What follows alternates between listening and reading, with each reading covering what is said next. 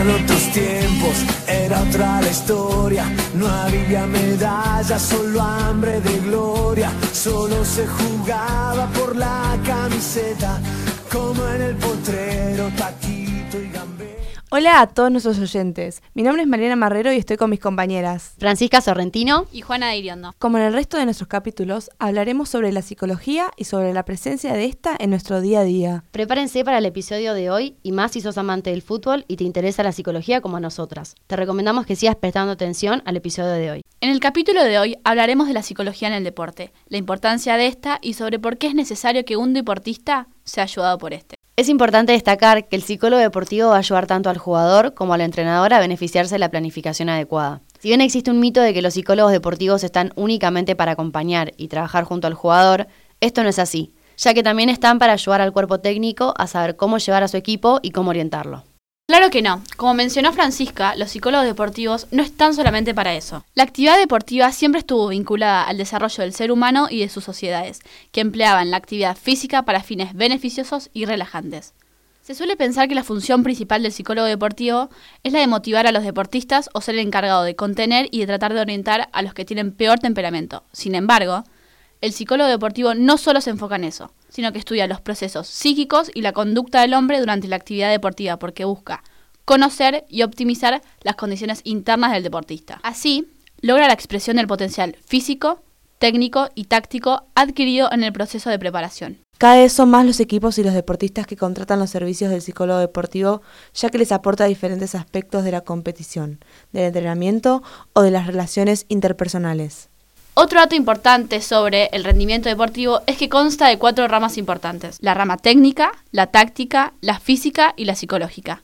Estas cuatro tienen que estar en armonía para la optimización del deportista. Además, detrás de un rendimiento óptimo en el desempeño de un deportista en el campo de juego, se halla un psicólogo del deporte haciendo su trabajo, logrando generar confianza para que el jugador tenga una salud mental adecuada y apta. Para poder saber más sobre este tema, nos enfocamos en una entrevista realizada por Analítica Sports al psicólogo deportivo Sebastián Blasco. Es profesor de la licenciatura en Psicología de la Facultad de Ciencias Biomédicas de la Universidad Austral y director del curso de Psicología del Deporte de la facultad. En esta entrevista comenta las problemáticas de los deportistas profesionales. Blasco afirma que estas pasan por la necesidad de los deportistas de sentirse conseguidos en su totalidad, como personas. Como comentaste en esa misma entrevista, Blasco comenta que los mismos deportistas se dan una identidad exclusiva. Se definen como futbolistas, como tenistas, y después de eso no son nada. Y que cuando se retiran, o dejan de ser eso que eran, viene un vacío muy profundo que puede llevar a las adicciones, entre otras cosas. Intentan llenar ese vacío con otra cosa. Por eso se trabaja en el retiro desde que son chiquitos. Además, se dice que suelen confundir el hacer con el ser. El deportista tiene la oportunidad de revalidar todos los fines de semana lo que vale en torno a lo que hace. Si lo hace mal, no vale nada, y si lo hace bien, vale mucho. Ese círculo es peligroso y es difícil salir de él si no tienen otra mirada. También Marcelo Roffé, uno de los primeros psicólogos del deporte en Argentina, analizó el comportamiento del argentino fanático del fútbol hacia Messi y afirmó en una entrevista que es un error pedirle a Lionel Messi que sea el salvador del país.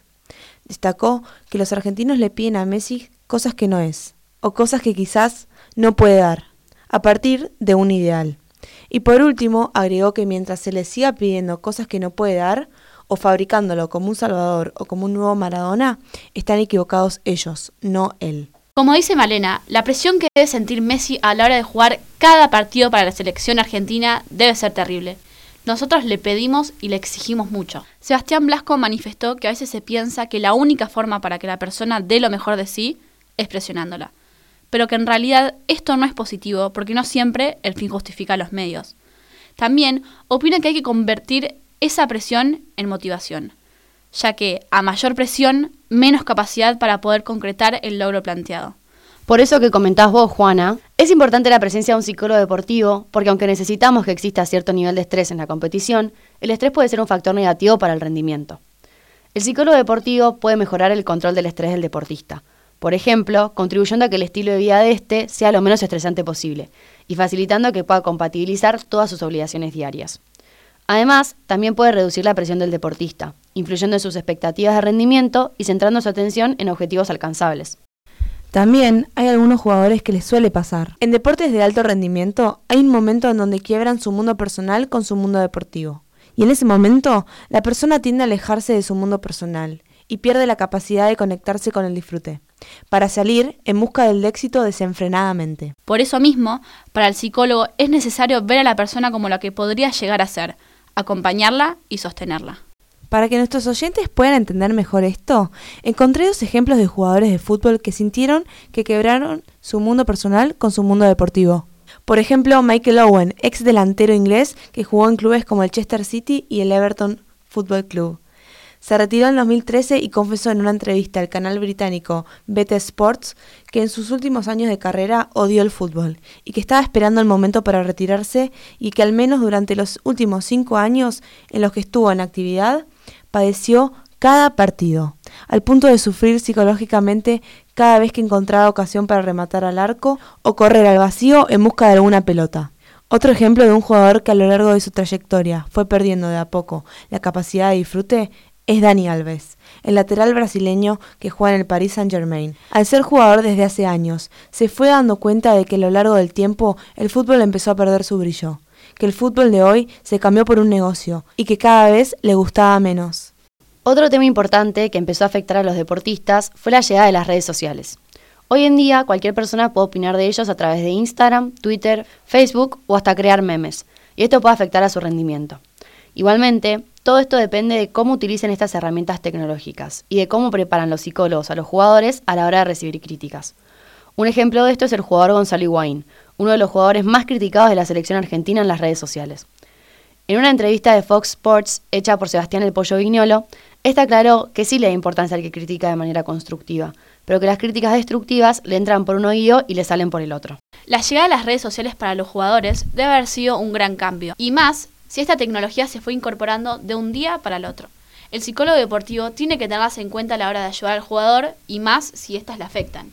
Jonathan García Allen, graduado en psicología en la Universidad de Barcelona y que realizó un posgrado en psicología del deporte, comentó sobre la importancia de tener un psicólogo deportivo que acompañe al jugador. Destaca la importancia de tener una buena preparación física o alimentarse bien para rendir al máximo, pero que también lo es estar bien preparado mentalmente para el momento de la competencia. Los objetivos realistas y los pasos inteligentes para conseguirlos pueden reforzar el nivel de autoconfianza de los jugadores, mantener su motivación alta y evitar problemas de autoestima. Las autoinstrucciones, es decir, las instrucciones que se da a sí mismo el jugador, también son un factor clave con respecto a la importancia de tener un psicólogo deportivo, ya que éstas pueden utilizarse para adquirir destrezas nuevas, para que la motivación aumente o simplemente para eliminar los hábitos negativos. Las autoinstrucciones positivas sirven para potenciar la autoestima, la motivación, la atención y el rendimiento. Otra cosa que hay que tener en cuenta es la ocasión grupal. El conocimiento del psicólogo en aspectos de la psicología grupal puede jugar a favor de que el equipo trabaje como un todo. Un equipo unido es mucho más beneficioso para el buen funcionamiento deportivo. Claro, sí, Male. También el estado emocional del deportista determina su rendimiento en la competición. Por eso, generar emociones facilitadoras es un elemento clave en el buen funcionamiento deportivo de cada persona. El psicólogo deportivo puede ayudar a los deportistas a usar las emociones negativas, ya sea como por ejemplo la ira, en su propio beneficio. Por último, agrega lo que comentaron mis compañeras, que uno de los problemas en los cuales el deportista necesita más ayuda son las lesiones. Lesionarse es uno de los momentos más duros en la vida de un deportista, y el apoyo psicológico puede ser útil para aceptar una lesión y superar los malos momentos. El psicólogo puede aportar herramientas para volver de forma gradual al entrenamiento y mantener la motivación durante la rehabilitación. Para cerrar con el episodio de hoy, hay que tener en cuenta que al jugador no hay que criticarlo por su desempeño en la cancha, sin antes conocer sus esfuerzos tanto en lo técnico, en lo táctico y en lo físico como en lo psicológico.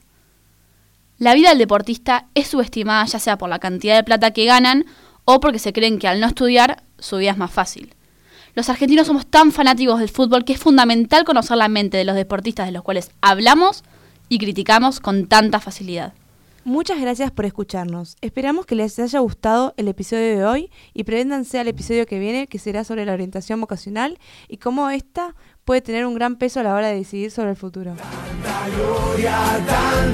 fútbol desplegado por el mundo y en cada gol pasión y la emoción.